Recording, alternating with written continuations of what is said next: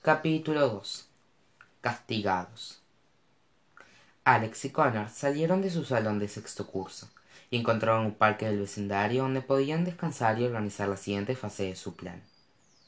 Faltaba alrededor de una hora para el amanecer y el cielo nocturno se iluminaba con cada minuto que pasaba. Todo estaba en silencio y pacífico que resultaba difícil imaginar lo caótica que podía ser la vida en el mundo de los cuentos de hadas y las atrocidades que sus amigos debían estar soportando. Cuanto más se acercaba el amanecer más personas pasaban conduciendo junto al parque en direcciones a sus trabajos.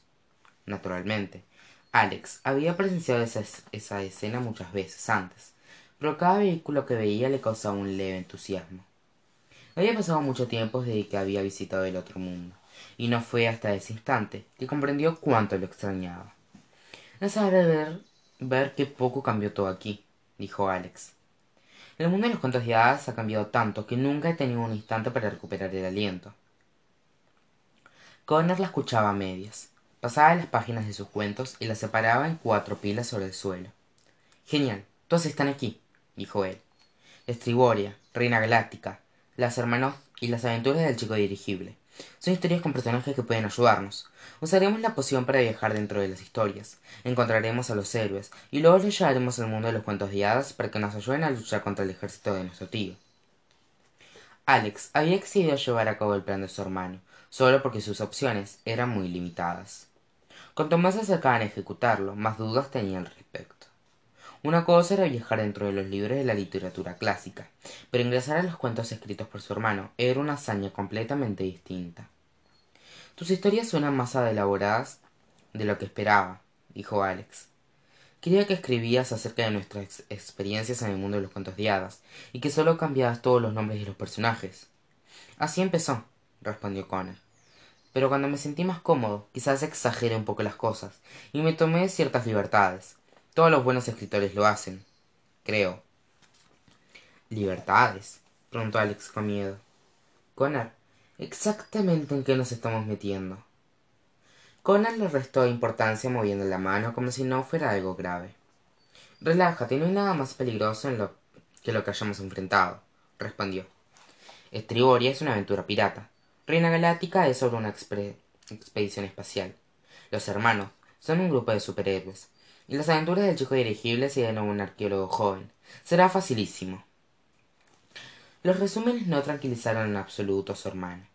Los mellizos tenían suerte de haber sobrevivido a sus aventuras a lo largo de los años. Si los cuentos de connor estaban basados en aquellas experiencias alex no estaba ansiosa por vivir por revivir ninguna de ellas. En especial si la imaginación retorcida de su hermano las había exagerado. Estás seguro de que funcionará preguntó alex. No quiero sonar como un snob pero tal vez deberíamos deberíamos quedarnos con historias que fueron publicadas. Deja de preocuparte replicó connor. No hay hechiceras malvadas dragones soldados franceses ni ejércitos literarios. Todos los personajes están basados en personas que conocemos y queremos. Tienen la misma valentía inteligencia y compasión que nuestros amigos. Querrán ayudarnos. Entraremos y saldremos antes de que, antes de que siquiera aparezcan los antagonistas qué haremos con tus personajes después de sacarlos preguntó alex. A dónde los llevaremos connor había estado tan preocupado por hallar sus cuentos que no había pensado en lo que harían después de encontrarlos. Un buen punto dijo él.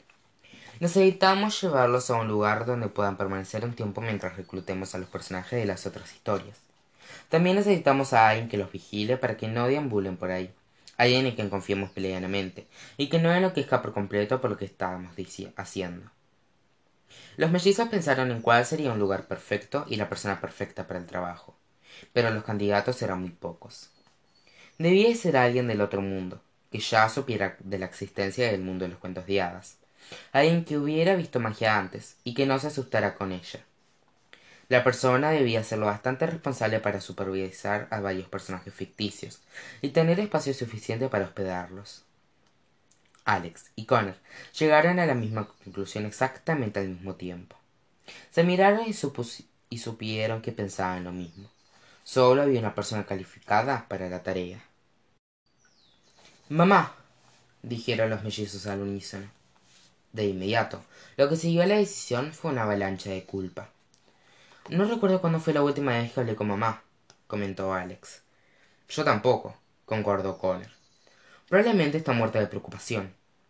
Hemos estado tan ocupados intentando salvar el mundo de los cuentos de hadas que nunca tuvimos la oportunidad de llamar a casa y contactarla dijo alex. Somos buenas personas pero horribles hijos comentó connor. Sin importar si ella quiere ayudarnos o no necesitamos visitarla para que sepa que estamos vivos afirmó alex. Solo esperemos que coopere los mellizos estaban completamente de acuerdo. Connor tomó sus cuentos y salieron del parque. Alex siguió a su hermano pero la dirección en la que él caminaba lo confundió. A dónde vas le preguntó ella. A casa respondió él. Pero la casa es en esa dirección no la casa solía estar hacia allí dijo connor.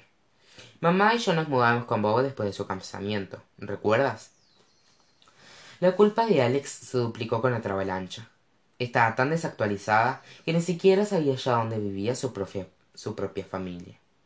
Cada vez que pensaba en su mamá en su padrastro en el otro mundo los imaginaba viviendo en la casa alquilada donde se había mudado cuando el papá de ella y de connor había muerto. Quizás el otro mundo había cambiado más de lo que creía. Soy la peor hija del mundo. No será una divertida no será una visita divertida cierto no respondió connor mamá estará bastante molesta cuando nos vea y no la culparé por eso. Llegaron al límite del parque y connor detuvo el paso. No olvidas algo señaló él. Qué preguntó con alex. Connor miró a su hermana arriba abajo como si fuera evidente. Alex esta vestida como helada de los dientes respondió él. No puedes andar por los suburbios vestida así. Ah es verdad. Un segundo con un giro rápido alex transformó su vestido resplandeciente y sus zapatos en una camiseta unos jeans y unos tenis. Había olvidado que las prendas del otro mundo eran tan cómodas comentó ella. Luces de nuevo como tú. Ahora vamos. Cuanto más rápido hagamos esto mejor. Caminaron por las calles del vecindario hasta llegar a sycamore drive. El sol ya había salido y alex pudo ver todas las, casas espaciosas de la calle. La complació, complació saber que su mamá y Bob vivían en un vecindario tan encantador. Alex supo cuál era su casa antes de que Connor la señalara, porque los canteros estaban cubiertos de las rosas favoritas de su mamá. Esperemos que estén en casa, dijo Connor. A esta hora suelen comenzar un turno diurno o terminar uno nocturno. Los mellizos avanzaron por el sendero serpenteante y llamaron a la puerta. Pocos instantes después, su padrastro apareció bob aún estaba en pijamas y con su primera taza de café en mano. Tenía los ojos hinchados como si acabara de despertar. El médico tuvo que mirar dos veces cuando vio a alex y connor de pie detrás de la puerta. Buenos días bob dijo alex con alegría. Que no vuelto otra vez bob frotó sus ojos y se rascó la cabeza. Aún estaba convencido de estar despierto. Em, hola dijo él. Vaya qué sorpresa ¿Está mamá en casa? preguntó Connor. Tenemos que hablar con ella. Sí, está arriba listándose para el trabajo. Cielos, estará muy feliz de verlos, respondió Bob. Charlotte, tienes visitas, exclamó en el interior de la casa. Los mellizos oyeron que una ventana se abrió sobre el porche. Alzaron la vista y vieron a Charlotte mirándolos desde el segundo piso, ya vestida para trabajar con su bambú azul. Su rostro tenía varias expresiones a la vez sorpresa por estar viendo a sus hijos alivio porque estaban bien alegría porque al fin habían regresado a casa. Pero todo se resumió en enfado. Hola mamá dijeron los mellizos avergonzados. Adentro ahora ordenó charlotte y cerró la ventana a un golpe. Empezamos bien comentó connor trabando con dificultad. Antes de notarlo alex y connor estaban sentados en el sillón de la casa de estar mientras su madre furiosa caminaba de un lado a otro frente a ellos estaba tan molesta que no podía formar las palabras para darles una reprimenda bob tomó asiento en un sillón de un cuerpo junto a los mellizos miraba con cautela por encima de su café temiendo por la seguridad de los tres la casa no es muy linda comentó alex me gusta silencio dijo charlotte ¿Uno de los dos tiene idea de lo que me han hecho vivir? He estado tan preocupada que no he dormido durante meses. Lo sentimos mucho, mamá, dijo Connor. No era nuestra intención preocuparte y menos conversación y más atención, replicó ella. ¿Saben cómo es ir a la tienda? Que te pregunte cómo están tus hijos y no tener ni idea en absoluto. ¿Saben cómo es decirle al distrito escolar, mis hijos han cambiado de escuela, sin tener pruebas de ello? ¿Saben cómo es no tener noticias de tus hijos durante semanas excepto, disculpa que nos llamamos, mamá, tuvimos que luchar contra un dragón, o debemos irnos, mamá, un ejército está invadiendo el castillo? Charlotte fulminó con la mirada a sus hijos mientras esperaba una respuesta, pero los mellizos permanecieron en silencio. No sabían si tenían permitido hablar, o si ella había hecho una pausa como, un efecto dramático. Por su bien, espero que sus futuros hijos le muestren más respeto y cortesía que los de de la de que los míos han mostrado prosiguió Charlotte. Porque no saber si tus hijos están vivos o muertos, en otra dimensión, es el peor sentimiento que pueden tener. Es peor que luchar contra hechiceras, es peor que matar dragones, y es peor que enfrentar un ejército. Se lo juro. Las lágrimas llenaron los ojos de Charlotte, y ella apartó la mirada de los mellizos para secarlas con un pañuelo. La culpa que los jóvenes habían sentido antes era nada comparada con la culpa que sentían ahora. El sentimiento tensó sus, estómagos y sus pechos con tanta fuerza que creyeron que sus cuerpos podrían estallar. Mamá, no te descuidamos a propósito, dijo Alex. Nos gustaría explicarte si nos das la oportunidad. Algo realmente terrible ha ocurrido y necesitamos tu ayuda para. No importa lo que ha ocurrido, replicó Charlotte. Siempre habrá otra crisis que resolver en el mundo de los cuentos de hadas. Su familia debería ser la prioridad. Eso es lo que su padre y yo les enseñamos al crecer, o eso creía. Lo hicieron, y lo creemos, dijo Connor. Pero las vidas de tantas personas están en peligro. ¿Y qué es de sus vidas? preguntó Charlotte. Desde que tienen trece años, han estado ocupados salvando las vidas de otras personas, pero nunca se ocupan de, de ustedes mismos. ¿Alguno de los dos sabe siquiera qué día es hoy? Alex y Connor intercambiaron una mirada pero ninguno sabía a qué se refería Charlotte.